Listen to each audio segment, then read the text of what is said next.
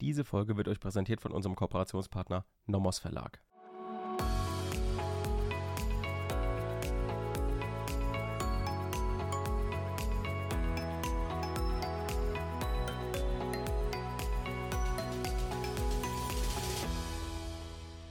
Willkommen zu einer neuen Folge Kurz erklärt. Heute wieder unterwegs im Strafrecht, wie jeden Mittwoch, außer letzte Woche, da war ich nämlich im Urlaub. Heute machen wir weiter mit dem Raub. Im Raub, wenn wir uns an die vorletzte Woche erinnern, haben wir die qualifizierten Nötigungsmittel abgehakt, also praktisch den ersten Punkt. Also haben wir einmal ein bisschen das, den Begriff der Gewalt diskutiert, haben uns schon ein bisschen auf die Nötigung bezogen, die natürlich erst in einer späteren Folge kommen wird. Und dann haben wir noch die Drohung uns ein bisschen näher angeschaut und gesagt, ja, die Drohung ist meistens nicht das Problem, meistens wird es Gewalt sein, aber das qualifizierte Nötigungsmittel im Raub wird in der Klausur nicht das große Problem sein, sondern es wird hier andere Baustellen geben, die wir ab nächster Woche uns anschauen. Heute sind wir halt der Vollständigkeit halber nochmal, also beziehungsweise müssen wir uns nochmal mit der fremdenbeweglichen Sache beschäftigen und mit dem Begriff der Wegnahme. Und werden uns dann heute auch so ein bisschen herleiten, ja, was ist denn die Hauptproblematik im Raub? Nämlich die Abgrenzung zur Erpressung und wo finden wir die. Und das machen wir anhand der Tatbestandsmerkmale und der Definition fest. Also heute auch relevant, einmal zur Wiederholung, natürlich das, was man schon im Diebstahl gelernt hat, aber andererseits auch nochmal, um wirklich hier am Tatbestandsmerkmal in der Definition festmachen zu können, ja, wo liegt denn hier genau das Problem, beziehungsweise wo setzen wir unseren Streit für Raub, räuberische Erpressung, Abgrenzung, wo setzen wir den an? Also wo gehört der praktisch im objektiven Tatbestand hin. Bevor wir jetzt einsteigen, nochmal kurz das Grundschema vom Raub, einfach, dass wir es vor Augen haben. Das ist im Tatbestand erstens das Raubmittel, ne, das qualifizierte Nötigungsmittel. Das haben wir einmal mit Gewalt gegen eine Person und dann mit der Drohung mit gegenwärtiger Gefahr für Leib oder Leben. Dann zweitens fremde bewegliche Sache, weil wir uns heute nochmal die Definition anschauen, vielleicht nochmal kurz ansprechen, ja, wo liegen hier die Probleme? Und dann die Wegnahme. Die Wegnahme ist genauso definiert wie auch im Diebstahl. Und hier werden wir sehen, aha, in der Wegnahme gibt es das Problem Abgrenzung raubräuberischer Erpressung. Und da müssen wir dann eintauchen in diese Abgrenzung. Ja, was sagt die herrschende Lehre, was sagt die Rechtsprechung? Das werden die meisten schon mal gehört haben, aber wir werden es schön ordentlich aufdröseln. Aber heute nochmal die klassischen Definitionen. Nach der Wegnahme brauchen wir natürlich den subjektiven Tatbestand, ne, also den Vorsatz bezüglich dem qualifizierten Nötigungsmittel der fremden beweglichen Sache und der Wegnahme. Dann brauchen wir ja diesen Finalzusammenhang. Ne? Wir müssen irgendwie hinbekommen, dass Nötigungsmittel und Wegnahme zusammenhängt. Ne? Also hatten wir gesagt, dass das nicht objekt, nach der herrschenden Meinung nicht objektiv zu bestimmen ist. Also es muss nicht in irgendeiner Kausalität zueinander stehen, sondern es muss eben eine subjektive Finalität zwischen der qualifizierten Nötigung und der Wegnahme geben. Das ist praktisch also dieser hauptspezifische Zusammenhang. Das ist dann also auch im subjektiven Tatbestand zu prüfen. Und dann kommen wir zur Absicht rechtswidriger Zueignung. Und diese teilt sich wieder ein, kennen wir aus dem Diebstahl. Zueignungsabsicht, Rechtswidrigkeit der beabsichtigten Zueignung und dann Vorsatz bezüglich der Rechtswidrigkeit der beabsichtigten Zueignung. Dann Rechtswidrigkeit und Schuld, ne, das kennen wir, ähm, brauchen wir nicht viel zu sagen. So, was war jetzt nochmal eine fremde bewegliche Sache? Die heutige Folge. Eine Sache ist eine Sache im Sinne von 242 ist gemäß 90 BGB jeder körperliche Gegenstand. Ne, hier wissen wir meistens kein Problem. Ähm, auch Tiere sind Sachen in diesem Sinne, weil da vergleichen wir mit 90a BGB. Und ansonsten gibt es hier ähm, kein großes Problem. Also der Aggregatzustand spielt keine Rolle. Ähm, auch der Wert der Sache ist natürlich irrelevant, ne, ist klar. Da brauchen wir also nicht zu viel verlieren. Allerhöchstens mal die Definition in den ersten Semestern nennen, ansonsten einfach abhaken. Beweglich. Wann ist eine Sache beweglich? Beweglich ist eine Sache, wenn sie tatsächlich fortgeschafft werden kann. Und hierbei ist es jetzt auch irrelevant, ob eine, wann eine Sache beweglich ist. Also wenn sie irgendwo festgenagelt ist und ich reiße sie ab, dann war sie vorher vielleicht meinetwegen nicht beweglich oder ich breche irgendwo eine Sache ab, aber danach war sie beweglich und das reicht aus. Wann ist eine Sache fremd? Eine, fremd ist eine Sache, wenn sie zumindest auch im Eigentum einer anderen Person steht. Und hier gibt es wieder Klassikerprobleme, die wir einfach aus der Fremdheit der Sache kennen müssen. Das ist das Problem der Derelektion, also der Eigentumsaufgabe. Hier müssen wir aber immer gucken, Liegt ein Verwendungszweck irgendwie noch vor, dann gibt es keine Möglichkeit der Dereliktion. Also jemand hat sein Eigentum nicht aufgegeben, wenn er noch irgendeinen Verwendungszweck darin gesehen hat. Also wenn ich zum Beispiel Sachen rausstelle, ähm, damit sie eine bestimmte Organisation nimmt, also irgendwie Sammelgut oder sowas, dann ist das natürlich keine Eigentumsaufgabe, denn ich da habe damit noch einen bestimmten Verwendungszweck. Bei den klassischen Tankstellenfällen, an den Selbstbedienungstankstellen, da hatten wir ja schon gesagt, das eingefüllte Benzin ist immer fremd, ne? weil ähm, durch das Aufstellen der Zapfsäule wird entweder ein bedingtes Übereignungsangebot gemacht oder lediglich eine Invitatio ad offerendum. Und dann handelt es sich um einen Fall des Paragraph 929 Satz 2 BGB.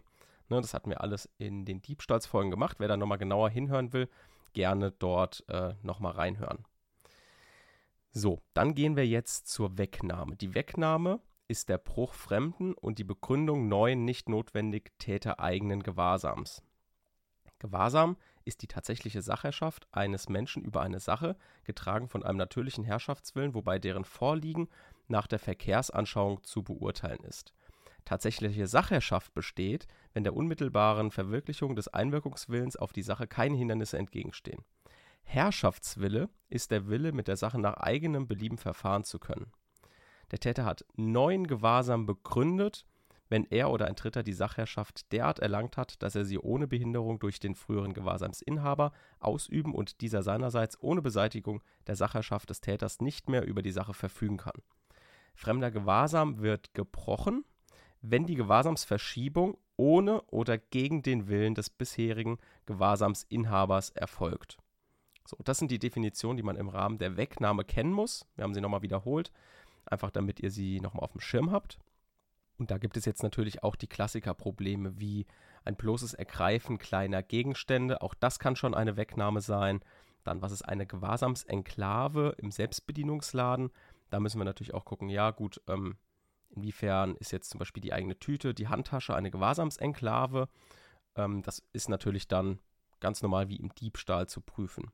Dann natürlich, was ist, wenn bei der Tat selbst beobachtet wird? Ähm, ja, Diebstahl bzw. Raub ist natürlich keine heimliche Tat. Ne?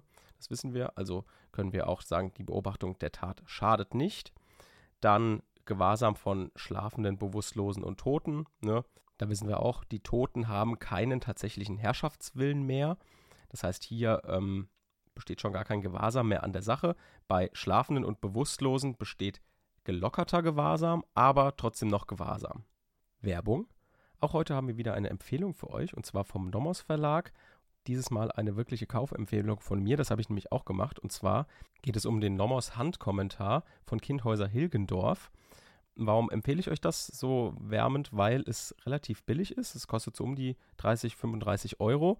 Und es ist ein Handkommentar mit allen Delikten aus dem Strafgesetzbuch. Das heißt, es sind wirklich alle Aufbauschema ähm, in einem Buch vorhanden. Es sind alle Definitionen vorhanden und noch Erklärungen zu den einzelnen Delikten, sowohl AT als auch BT.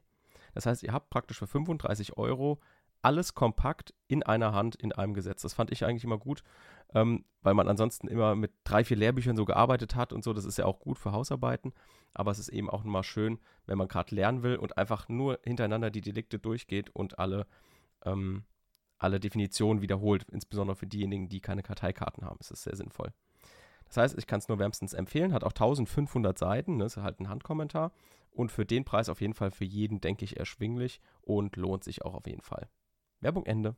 Bei Mitgewahrsam war es so, dass der gleichrangige Mitgewahrsam der kann eben wechselseitig gebrochen werden und ansonsten kann immer nur der untergeordnete Mitgewahrsamsinhaber denjenigen des Übergeordneten brechen. Andersrum geht es nicht.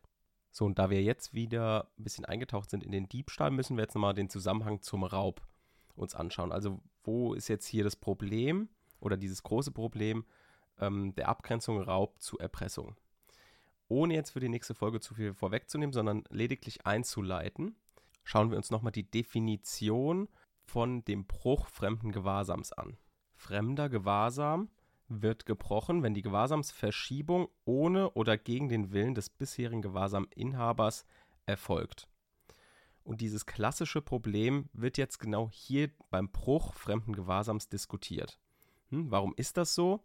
Weil auch die Abgrenzung zwischen Diebstahl und Betrug, weil wir ja im Moment gerade praktisch bei der Wegnahme diesem Diebstahls Tatbestandsmerkmal sind, wird auch im Rahmen des Diebstahls hier die Abgrenzung diskutiert zwischen Diebstahl und Betrug. Warum macht man das jetzt beim Raub auch bei diesem Begriff? Man macht es deshalb bei diesem Begriff, weil die Literatur davon ausgeht, dass der Raub und die Erpressung im gleichen Zusammenhang stehen wie Diebstahl und Betrug. Das heißt, Diebstahl ist praktisch dieses Fremdschädigungsdelikt, also der Täter schädigt fremd das Opfer und beim Betrug schädigt sich das Opfer selbst. Es ist also ein Selbstschädigungsdelikt und das machen die ja anhand dieser reingelesenen Vermögensverfügung. Und da jetzt weiter hinten im Gesetz der Raub und die Erpressung auch dort stehen, also der Raub wieder mit der Wegnahme und die Erpressung wieder ähnlich formuliert ist wie der Betrug, geht die Literatur davon aus, aha, die sind ja wieder strukturgleich, also schließen die sich wieder gegenseitig aus, stehen in einem Exklusivitätsverhältnis. Weil wenn wir uns erinnern, haben wir gesagt, wenn ein Diebstahl vorliegt, eine Wegnahme, kann kein Betrug vorliegen. Wenn ein Betrug vorliegt, kann kein Diebstahl vorliegen. Die liegen in einem Exklusivitätsverhältnis zueinander. Und genauso sagt die Literatur das auch, ja, auch der Raub und die Erpressung liegen auch in einem Exklusivitätsverhältnis zueinander. Ja, was ist dann jetzt hier irgendwie großes Problem? Warum muss man jetzt zwischen Raub und räuberischer Erpressung dann abgrenzen? Ja, deshalb, weil die Rechtsprechung das gerade anders sieht. Die Rechtsprechung sagt, nee, nee, nee, die stehen hier nicht im Exklusivitätsverhältnis. Im Gegenteil, die Erpressung ist der Grundtatbestand für den Raub. Also in jedem Raub ist auch eine Erpressung. So, das sagen die, das ist deren Meinung. Und deswegen muss man das jetzt hier eben diskutieren, weil eben es divergierende Ansichten von Literatur und Rechtsprechung gibt. Ansonsten müssten wir das hier nicht groß diskutieren.